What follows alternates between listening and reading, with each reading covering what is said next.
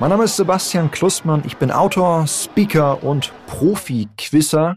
Unter anderem bei der AD Quizshow gefragt, gejagt, dort als Jäger aktiv, der es den Kandidaten, Kandidatinnen schwer macht. Und ich bin oft durch China gereist. Ich finde China unglaublich faszinierend. Wenn man die Welt verstehen möchte, dann muss man China verstehen. Und ein Weg, um Dinge zu verstehen, ist dorthin zu reisen. Und wir beschäftigen uns jetzt mit Beijing oder auch als Peking hierzulande bekannt. In fünf Minuten um die Welt.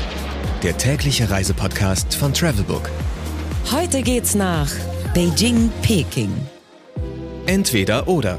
Schnelle Fragen in 30 Sekunden. Auto oder öffentliche Verkehrsmittel? Äh, man braucht zwar auch ein Auto, dann eher als Taxi ähm, in Beijing, aber grundsätzlich würde ich das Selbstfahren dort vermeiden. Und äh, die U-Bahn in Beijing ist mittlerweile großartig. Pärchen oder Familienurlaub? Geht natürlich beides, aber eher Pärchen. Entspannung oder Abenteuer? Beijing ist ein großes, großes Abenteuer. Kultur oder Party? Kultur pur.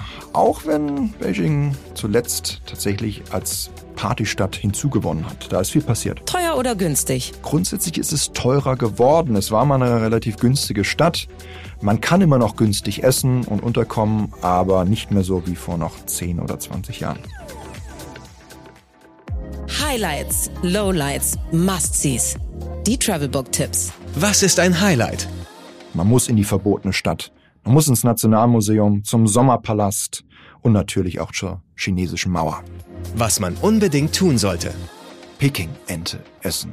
Das ist tatsächlich äh, eine, eine hier auch bekannte Speise, aber in China schmeckt sie nochmal ganz anders und vor allem viel, viel besser. Es gibt in Beijing äh, mittlerweile wirklich interessante, gute Kunst zu sehen.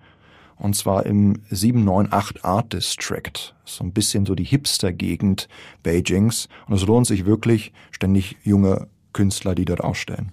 Geld, Sicherheit, Anreise. Die wichtigsten Service-Tipps für euch. Was macht man am besten, wenn es regnet? Wenn es regnet, dann muss man in, ins Nationalmuseum gehen. Und wenn es drei, vier Tage regnet, dann reicht äh, selbst das nicht fürs Nationalmuseum. Von chinesischem Porzellan bis Kalligrafie, alles ist dort zu sehen. Man kann so viel Interessantes über das Land dort lernen. Mmh, Weltspeisen. Ja, neben der Peking-Ente gehören natürlich Jiaozi dazu, die chinesischen Dumplings, Baozi. Ähm, und ansonsten muss man sich mal durch die verschiedenen äh, Regionalküchen Chinas durchprobieren. Das kann man in Beijing wunderbar. Da gibt es alles, die Nordküche vor allem, aber auch Sichuan, wenn man es schärfer mag, äh, alles vorhanden. Und äh, es gibt halt nicht die eine chinesische Küche, sondern ich glaube, man zählt in der Regel acht. Blitzkurs Sprache.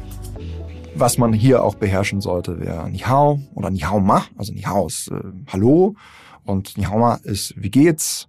Und dann kann man auch noch ein Chiche, das ist Danke. Und Doyebochi ist äh, Entschuldigung, so die Standardklassiker.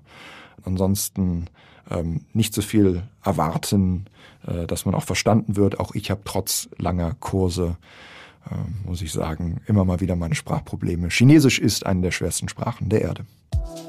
Do's and Don'ts. Ja, also zu den Do's gehört auf jeden Fall eine SIM-Karte sich zu besorgen. Das vereinfacht das Leben enorm.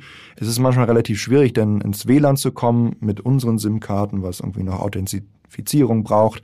Mit den chinesischen geht das wesentlich besser. Ist nicht ganz so einfach, da an eine ranzukommen. Ähm, muss man sich auch Zeit für nehmen. Gibt es bestimmte Shops. Äh, zu den Don'ts gehört aufpassen, aufpassen, aufpassen. Wenn man in Shopping Districts, da gibt es einige Betrüger. mein Kumpel ist das leider passiert, der hat falsche Jade gekauft, dann sind, mussten wir zur chinesischen Polizei. Vermeidet das, das unbedingt. Und äh, passt auf, äh, wenn es um Politik geht, ähm, haltet euch da vielleicht ein bisschen zurück. Es gelten nicht die gleichen Freiheitsrechte wie hier. Die chinesische Mauer, der Tiananmen-Platz, die verbotene Stadt, alles Attraktionen mit Weltrang. Beijing ist eine der Weltmetropolen, die man gesehen haben muss. Und mehr Tipps zu Beijing gibt's natürlich auf travelbook.de, ähm, wo ich unter anderem ja auch als Erdkundeprofi noch zu sehen bin. Ich wünsche euch viel Spaß beim Stöbern, Gucken und Lernen. 15 Sekunden Auszeit.